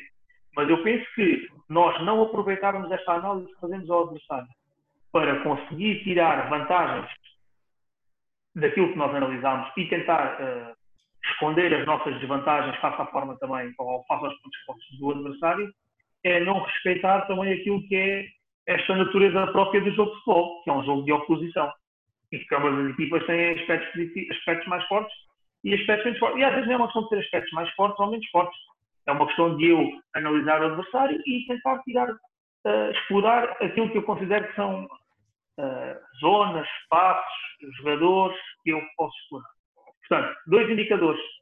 Um, o meu modelo de jogo, o que é que eu tenho definido para a minha equipa, o que é que eu tenho vindo a trabalhar e dois, aquilo que eu defini como o plano estratégico para aquele jogo. Okay? Análise, como eu disse, normalmente é predominantemente qualitativa, mas nós também devemos ter aqui alguns indicadores uh, quantitativos. Mais uma vez, eu aqui também estou no meio. Eu sou, sou um tipo que está muitas vezes no meio. Sou muito pouco radical. Na vida e, portanto, no futebol também. O que significa que, tal como eu digo, não é só o modelo de jogo, Uh, também não é só plano estratégico e aqui, no que diz respeito à análise, também considero que não é só análise qualitativa, como também não é só análise quantitativa. Há muita gente que também desvaloriza a análise quantitativa por completo e eu penso que nós devemos olhar para a análise quantitativa com algum cuidado, como é, como, como é evidente, mas considero que a análise quantitativa pode ser um bom complemento para a análise qualitativa. E depois aqui os indicadores dependem daquilo que nós quisermos analisar, não é? Onde é que tem a equipa, se eu tiver interesse em perceber onde é que a equipa está a perder muitas bolas, ou porquê, eu posso definir esses indicadores com um, campo, um campograma, ou uh, usa-se hoje em dia aqueles heat maps, é? que têm assim, os mapas de calor. Portanto, há aqui este conjunto de indicadores mais quantitativos. Para a análise individual, a mesma coisa. Uma coisa é, uh, se eu perguntar ao Tiago ou ao Fábio, que está num contexto uh, competitivo mais elevado, qual é a jogadora que perde mais posse de bola, o Fábio só me, dá, só me sabe dar uma resposta sem dúvida nenhuma se tiver um indicador quantitativo. Se só tiver um indicador qualitativo, eu vou duvidar da resposta dele. Nós temos ideia. É pá, eu acho que o Joaquim Manel perde muitas bolas, o Tiago falha muitos passos, o Fábio precisa de 50 remates para fazer um gol, chuta muito e só faz um gol. Isto é aquilo que resulta daquilo que às vezes é a nossa análise qualitativa fundamental. Se pudermos complementá-la com alguns dados quantitativos, eu penso que podemos ter aqui indicadores importantes para avaliar o rendimento da equipa e o rendimento individual dos jogadores. E às vezes surpreendemos-nos com alguns dos dados quantitativos. Agora, é claro, posso também partilhar uma história uh, engraçada de um treinador, eu, neste caso não vou dizer o nome do treinador, mas um treinador eh, profissional que me contou uma história muito gira. Uma vez, um presidente de um clube onde esse treinador trabalhou, não sei se eles nos irão ouvir ou não, mas se ouvir, eles vão saber a certa situação. O presidente, um presidente do clube foi uh, pedir justificações ao treinador, que foi, foi dizer ao treinador, através dos dados estatísticos, que um, um jogador não estava a ter o rendimento que devia ter porque só fazia muitos passos para trás só fazia muitos passos para trás. Os passos deste jogador são todos para trás. E, o, e esse treinador diz que resolveu a situação de forma muito simples. Que é isso. Não se preocupe, que eu vou já identificar qual é o jogador que faz mais passos para a frente. E então foi buscar os dados e mostrou ao presidente. O jogador fazia mais passos para a frente, todos quem era. Era o guarda-redes, porque o guarda-redes só faz passos para a frente, nunca faz passos para trás. É? Portanto, os dados quantitativos, se nós só olharmos para eles, podem nos enganar aqui uh, em algumas conclusões. Mas se forem um complemento da análise qualitativa, podem ser dados bastante, bastante altos, na minha opinião. Agora, incidindo um bocado sobre o processo, lá está, que nós quereríamos avaliar em contexto de jogo, eu vou entrar agora aqui num, num, num subtema que gostaríamos de explorar mais, que é a criação do exercício de treino. E vou entrar já aqui numa, numa dicotomia que existe muitas vezes, que é o exercício analítico em relação à forma integrada. Eu já ouvi muitas vezes um ditado que eu acho que é um meio termo que é tão integrado quanto possível e tão analítico quanto necessário. Gostava de saber se concordas com isto e também perceber se, se por exemplo, agora duas subperguntas ainda dentro disto, se o exercício analítico preserva o princípio da especificidade do treino e se o exercício analítico pode ser introduzido numa lógica que respeita o princípio da progressão, entrando por via do exercício analítico, chegando até à forma integrada, por assim dizer. Ou neste caso, se calhar até podemos falar do exercício padronizado para a forma integrada com a oposição, numa lógica de progressão. Eu vou, vou pegar primeiro na questão da, da especificidade. A questão da, da especificidade, na minha opinião, da análise que eu faço, é uh, um princípio, perdão, desculpem, muito importante, mas, como é evidente, é, é, eu nem sequer prevejo o treino sem ser em respeito, ou em respeito ao princípio da especificidade, mas acho que é um princípio que hoje em dia está uh, com demasiada facilidade uh, no discurso dos treinadores de futebol. E porquê é que eu digo isto? Porque, tal como eu acabei de referir, eu não, não prevejo no processo de treino nada que não seja específico. É tão simples quanto isto. Porque é preciso nós compreendermos muito bem o princípio da especificidade. O princípio da especificidade diz-nos que o exercício de treino, ou um determinado estímulo, que neste caso é através do exercício de treino, promove as promove adaptações que são eh, específicas daquele estímulo. No futebol, isto significa que nós estamos a tentar promover adaptações uh, nos jogadores que são específicas daquilo que nós temos de fazer no jogo. E eu aqui disse daquilo que nós temos de fazer no jogo, precisamente porque não quis dizer modelo de jogo. Porque uh, distinguir especificidade, distinguir-se o princípio treino da especificidade, depois alguns autores agora escrevem o princípio da distinguem entre a especificidade com E grande e com E pequeno, porque o princípio da especificidade com E grande está relacionado com o modelo de jogo muito bem, são formas de, de, olhar para o jogo, mas, na minha opinião, a especificidade é a especificidade e tudo o que eu faço no treino, uh, se quisermos, é em especificidade. E é em especificidade porque está relacionado com uma determinada forma de jogar e com uma determinada adaptação que eu quero provocar. Mesmo os exercícios de treino mais direcionados para as adaptações uh, fisiológicas ou físicas são específicos. São específicos para aquilo que pretendem trabalhar e são específicos para um determinado modelo de treino, para um determinado modelo de jogo. Tão simples uh, quanto isto. Portanto, especificidade sim, e a especificidade está, está sempre lá. Depois, em relação ao espaço que podem ter os tais exercícios analíticos ou padronizados no processo de. Mais uma vez, eu aqui assumo uma posição moderada, ali ao meio. Eu acho que há espaço para este tipo de exercícios no processo de treino nomeadamente no processo de treino de equipas de especialização, predominantemente de especialização. Nem diria de pré-especialização, diria apenas de especialização. Portanto, equipas uh, mais uh, viradas para o, o, alto rendimento. Agora, a minha forma de olhar para o treino e os métodos de treino uh, que, eu, que eu procuro promover têm como consequência que estes exercícios apareçam menos vezes no processo de treino do que os outros. Eu acho que estes exercícios, porque são menos ricos do ponto de vista das adaptações que promovem, devem de aparecer muito menos vezes do que os outros exercícios. Também? Agora, eu gosto mais de utilizar as, o princípio ou o conceito que falei há pouco, que é o conceito de representatividade. Um exercício padronizado ou um exercício analítico é menos representativo do, do que um exercício que tenha, por exemplo, oposição. É? Um exercício mais representativo do jogo de futebol é o próprio jogo de futebol 11 contra 11, é? que tem todas as informações. Portanto, isto para dizer, para responder diretamente à pergunta, eu entendo que o processo de treino uh, porque tem a ver com a forma como eu olho para o exercício de treino para os treinos, deve ser predominantemente, uh, quanto mais representativo, melhor.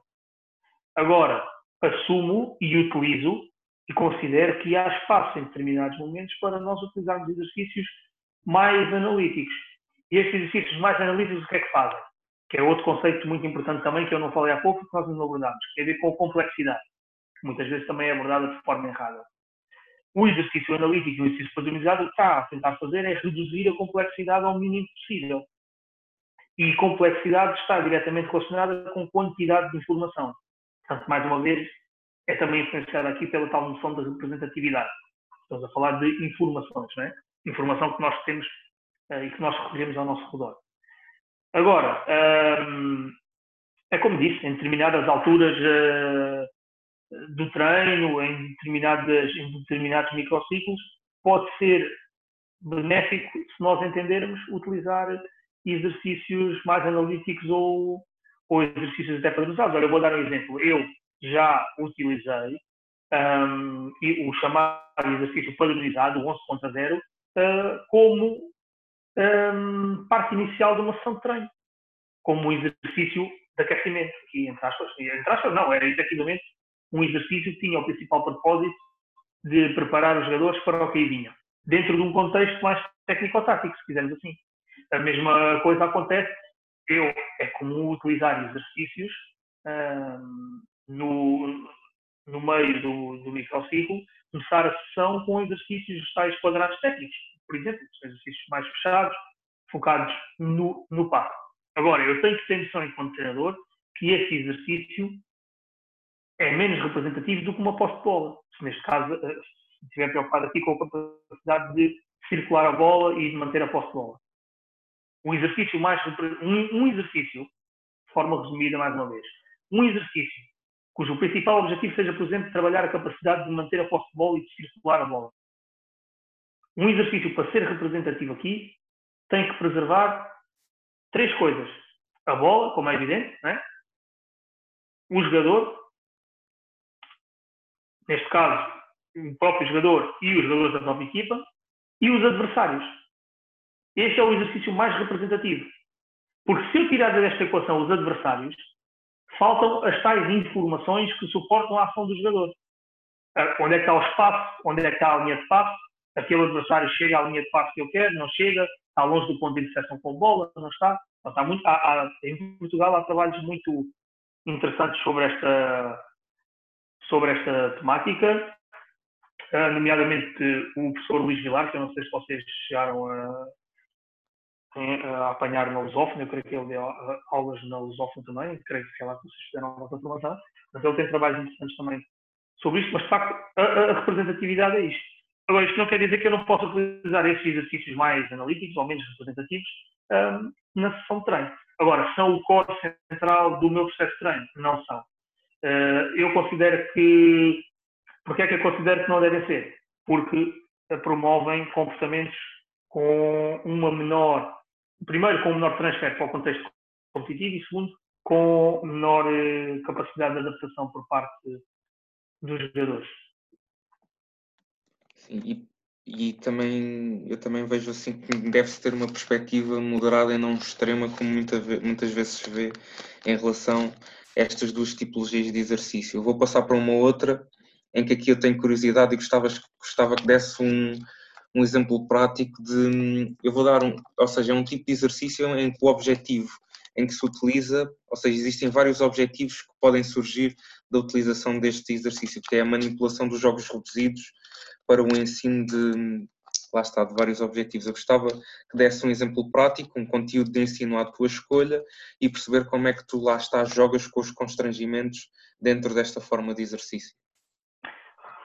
Muito bem, vamos falar então, por exemplo, uh, como nós estamos a falar aqui de, sobretudo, segundo eu percebi da tua questão, uma, uh, mais direcionado para etapas mais iniciais, não é? Etapas de aprendizagem. Sim, sim. Ok, muito bem. Então vamos falar, por exemplo, com base naquilo que é o ensino uh, sustentado pelos princípios do jogo, podemos chegar já no, no princípio uh, da progressão, porque é fácil para quem está a ouvir também perceber onde é que eu quero jogar, onde é que eu quero chegar, e vamos falar também sobre uh, esta questão da representatividade aqui e a manipulação dos constrangimentos. Se eu quiser, e vamos excluir aqui desta conversa o nível dos praticantes, está bem? Porque claro que eu defendo que nestas fases iniciais de aprendizagem, sobretudo, os jogadores devem estar, digamos, separados por níveis de desempenho. Podemos fazer uma avaliação e os jogadores devem praticar por níveis. E um jogador de nível inicial hoje, com 5 anos ou 6 ou 7, não quer dizer que seja, não possa ser um jogador de nível avançado passado 2 ou 3 anos. Significa que ele, neste momento, as características que apresenta enquadram nesse nível. Mas vamos então pegar no exemplo da, do princípio da progressão. O exercício mais simples para o princípio da progressão, qual é? É o 1 contra 0. Portanto, estamos, se tivermos aqui um eixo de representatividade, estamos o mais à esquerda possível nesse eixo, do, muito próximo do, da representatividade quase nula, se fizermos assim. É? O jogador não precisa identificar se tem espaço para progredir ou não, se tem um colega em melhor posição para progredir através de espaço ou não, não tem que receber a bola, só tem que conduzir a bola e se nós quisermos depois estar com a baliza ou passar um alvo, uma coisa qualquer. Está bem? Isto era mais adequado para níveis iniciais. Agora, como é que eu posso, neste 1 contra 0, vou tentar explicar o exercício 1 a 1 para nós irmos evoluindo aqui em termos de progressão do menos representativo para o mais representativo, através da manipulação dos constrangimentos. Como é que eu posso, que constrangimento é que eu posso introduzir aqui no exercício? Vamos imaginar um exercício de 1 contra 0 com um remate para uma mini baliza, ok? Ou um passo, se quiser. Como é que eu posso manipular aqui alguns dos conhecimentos deste exercício para o tornar mais representativo. Eu posso, por exemplo, colocar aquilo que eu costumo chamar um campo de minas. Um campo de minas é distribuir um conjunto de marcadores, cones, aleatoriamente, uh, num espaço, no percurso que o jogador tem que, tem que percorrer. Isto continua a ser muito pouco representativo, mas é mais representativo do que o exercício anterior. Porquê? porque o jogador tem que levantar a cabeça, e isto para alguns miúdos nas fases iniciais de aprendizagem já é muito difícil, depende do nível técnico, sobretudo estamos a falar de contextos de escolas de futebol, que o nível é mais baixo do que as equipas de competição, estamos a falar de Turquia e mesmo até Benjamins. Isto já é mais representativo do que o exercício exterior, porque, como eu estava a dizer, o jogador já tem que levantar a cabeça para analisar aquele campo de minas ou de obstáculos que estão ali à frente e encontrar um caminho por onde possa uh, driblar e fazer o, o, próprio remate. Depois eu costumo fazer, quando, quando fazemos este exercício, eu costumo pedir aos treinadores que vão passando pelo campo de minas e vão mudando a distribuição dos próprios cornos, para que os jogadores sejam obrigados a cada repetição a percepcionar um novo caminho. Porque senão o que, o que os miúdos fazem, se vocês algum dia experimentarem isso, é descobrem aquele caminho e na repetição a seguir vão fazer exatamente o mesmo caminho, porque memorizaram aquele caminho. E isso não é isso que a gente quer. Okay? Portanto, isto já é mais representativo do que o exercício anterior. O que é muito comum também nós vermos é o slalom. Eu sou particularmente contra o slalom. Ter assim, um conjunto de cones e jogadores driblarem a bola. O slalom é menos representativo do que este campo de minas que eu falei. Como é óbvio. Né? Como é óbvio, porque o padrão do movimento, do comportamento também é, é sempre o mesmo. Eu não gosto, não gosto do slalom. Mas vamos continuar a avançar. Outro exercício para o mesmo princípio, mexendo aqui outra vez nos constrangimentos, para o tornar mais uh, representativo e, neste caso, também mais difícil e mais complexo. É nós, neste momento, já podemos colocar oposição, então já temos um 1 contra 1, mas condicionamos a ação do defesa. Como, por exemplo, funcionar como um guarda-linha, ou como um defesa matraquilho, como eu costumo chamar. Defesa matraquilha é, nós temos uma linha, o defesa está em cima daquela linha e só se pode deslocar em cima da linha, para um lado ou para o outro. Não pode nem avançar para fazer a competição, nem pode depois recuar para ir atrás do jogador. Isto, como é evidente, já é, muito, já é mais representativo do que o exercício anterior. Porquê? Porque já temos a oposição, e embora a oposição esteja condicionada, ela move de um lado para o outro e já obriga o portador da bola a, a percepcionar em qual dos lados é que está o espaço e, inclusivamente, utilizar aqui um outro recurso, que é a finta, não é? Se marcar para um lado e ir para o outro. Depois, se quisermos ir mesmo mexendo aqui constrangimento a constrangimento, eu posso permitir o defesa, não permite que ele avance para fazer a contenção, mas já permite que persiga quando é, quando é ultrapassado, que vá atrás do atacante. E por fim, uh, para terminar esta lógica, temos a situação de um contra um uh, livre. O defesa já se move livremente. Pronto, eu, eu não sei se fui claro. Este é um exemplo de como nós podemos ir progredindo aqui, em função também do nível deles, manipulando pequenos constrangimentos do próprio exercício, neste caso, sobretudo, constrangimentos da tarefa, não é? Uh, no sentido de tornar o exercício progressivamente mais representativo. Que é o, e, e, neste caso também, este exemplo que eu dei, esta, esta evolução ou esta progressão é também cada vez mais, não só mais difícil, mas também mais complexa, não é? Como falámos há pouco, a complexidade está relacionada com a quantidade de informação. E também neste, neste seguimento, um último exercício antes para terminar, e que foi algo que nós falámos ainda mais atrás, que é a questão da individualidade na criança. E como tu até próprio disseste, que uma criança de 4 e de 5 anos, nesta altura ainda não tem necessariamente de ter a, noção de cooperação com um colega no contexto do jogo. E eu gostaria de saber também, se tivéssemos, lá está, que introduzir este conceito de cooperação com um colega em contexto do jogo, como é que nós poderíamos introduzir com um aumento de complexidade e também introduzir o princípio da, da representatividade que aqui falaste. E lá já agora, em que idade? Muito bem, uma, uma das, das, das, essa questão da cooperação começa a ser importante quando os, uh, os jogadores, os miúdos, começam a ter algumas uh, experiências mais competitivas, digamos assim. Portanto, eu diria que ela deve surgir, começar a surgir uh, nos traquinas, portanto, estamos a falar de sub-10, sub-9, e depois um, fortemente nos benjamins, porque é a altura em que nós entramos aqui em competição formal, no escalão de benjamins. Portanto, eu penso que ali nos traquinas é um momento ideal para começar a introduzir estas noções de, de, cooperação, ainda que de forma, ainda que de forma introdutória, se quisermos, se quisermos chamar assim. Antes disso, não vejo que seja relevante uh, focarmos nisso. Não quer dizer que nós não possamos chamar a atenção uma ou outra vez a um jogador, ou, ou não é chamar a atenção, é dispersá-lo para o facto de ele ter também colegas que o podem ajudar a resolver os problemas mas não, não creio que devemos condicionar uh, de forma muito vigorosa uh, essa situação ainda, porque não é importante, nem sequer temos um contexto competitivo que nos obriga a fazer isso. Sim, portanto, respondendo à, à, última parte da questão, neste caso, eu diria isto. A segunda parte da questão que colocaste tem a ver com a forma como nós podemos também manipular aqui alguns procedimentos para começar a promover esta, esta cooperação. Eu vou pegar no exemplo da progressão outra vez e uh, normalmente quando nós pensamos em progressão ou quando pensamos no primeiro princípio do ataque e da defesa, vem-nos logo à cabeça a estrutura do um contra um, que é a estrutura que melhor caracteriza esta relação de oposição entre o primeiro princípio do ataque e da defesa. Mas eu um, acredito e tenho a opinião de que nós podemos utilizar outras estruturas, em determinadas fases da aprendizagem, que são facilitadoras dos comportamentos associados aos princípios, e neste caso em concreto ao princípio da produção. Estruturas diferentes deste um contra um, ou deste um contra zero.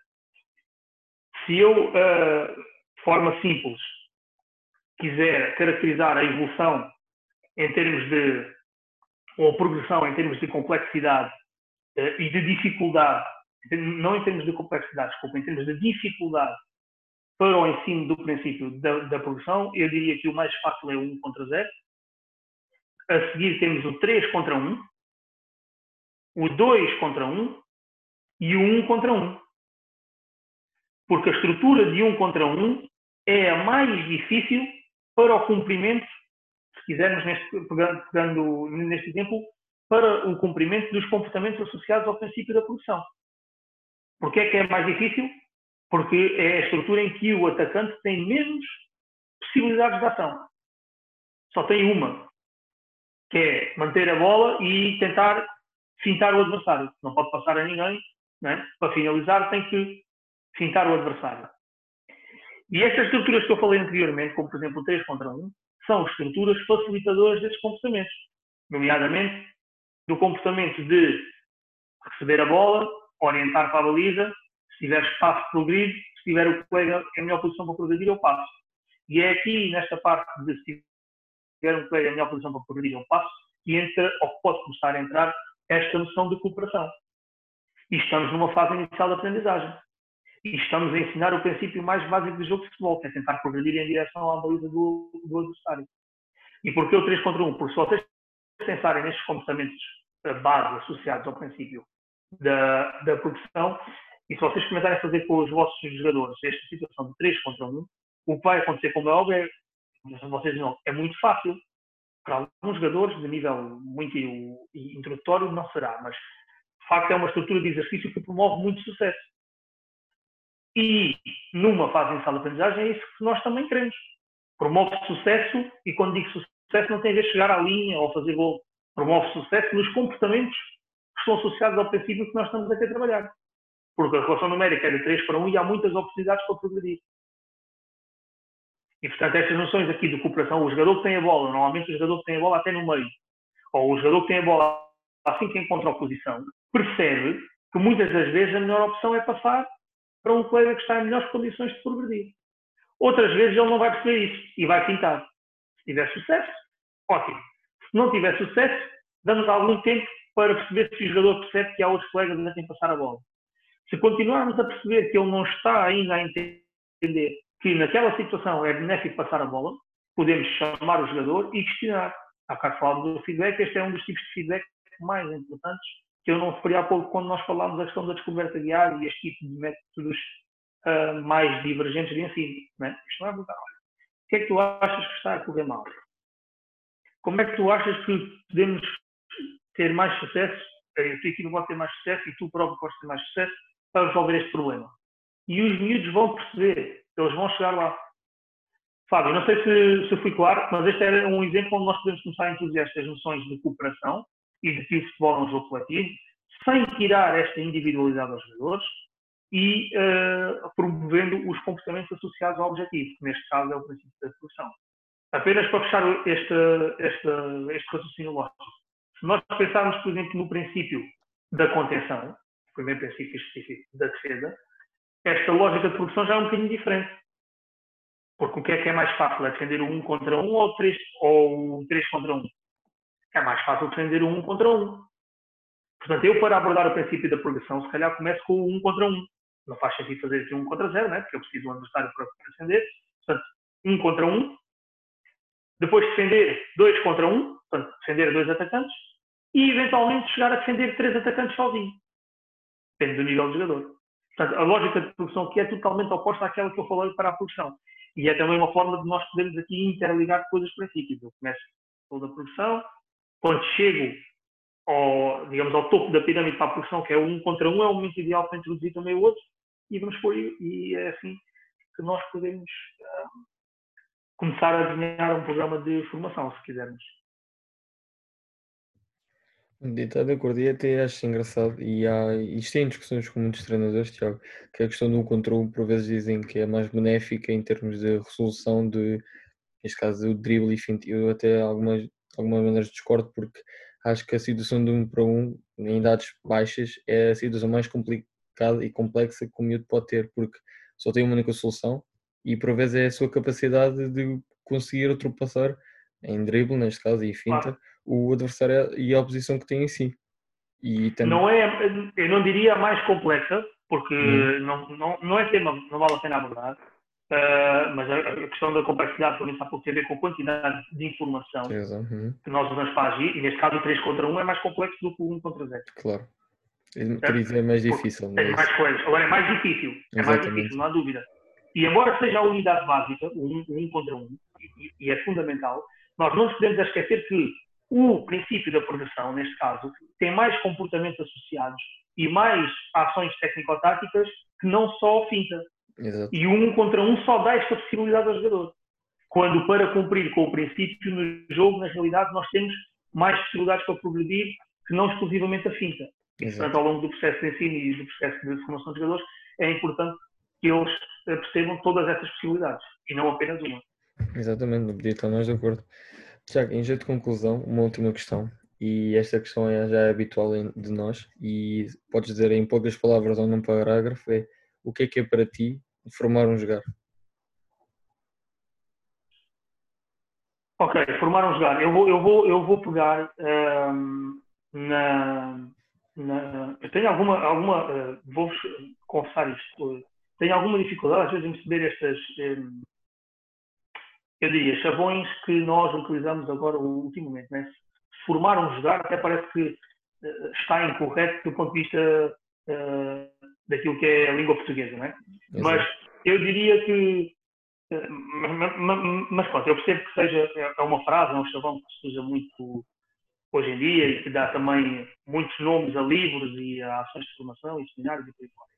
Mas respondendo, tentando responder à, à tua questão, o que dá corpo a uma determinada forma de jogar ou uma determinada ideia de jogo, na minha opinião, eu já referi isso há pouco, é a conjugação entre aquilo que são as minhas ideias uh, para a equipa, portanto, aquilo que nós designamos de modelo de jogo da equipa, e aquilo que depois é o plano de jogo e o plano estratégico para o jogo seguinte.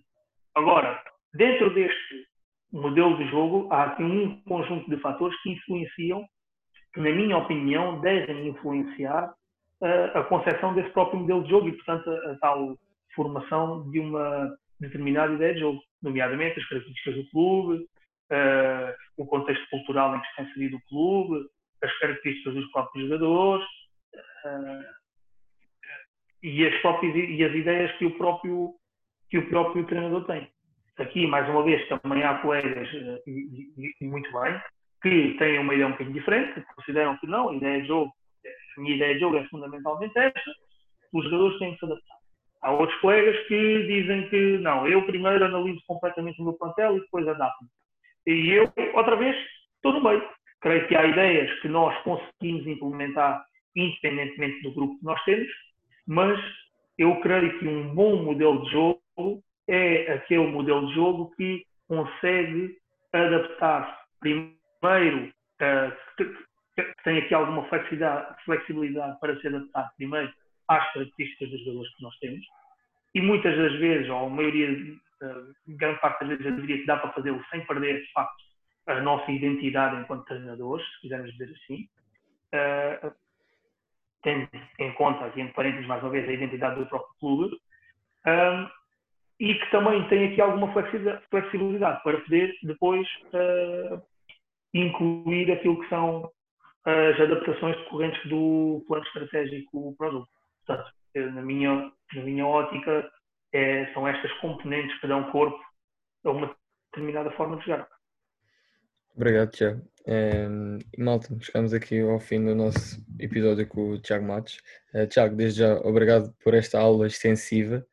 Acho que foi de grande aproveito para nós e para aqueles que vão nos ouvir, claramente.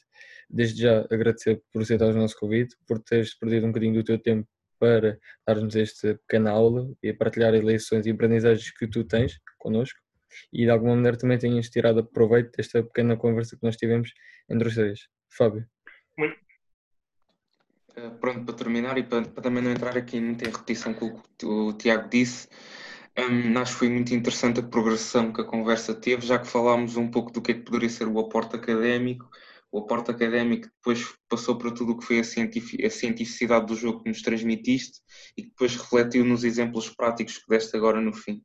Portanto, posso dizer que foi uma exposição muito boa e lá está, tal como o Tiago, agradecer-te por este momento de partilha e desejar-te maiores felicidades desportivas e profissionais uh, nos tempos que se seguem.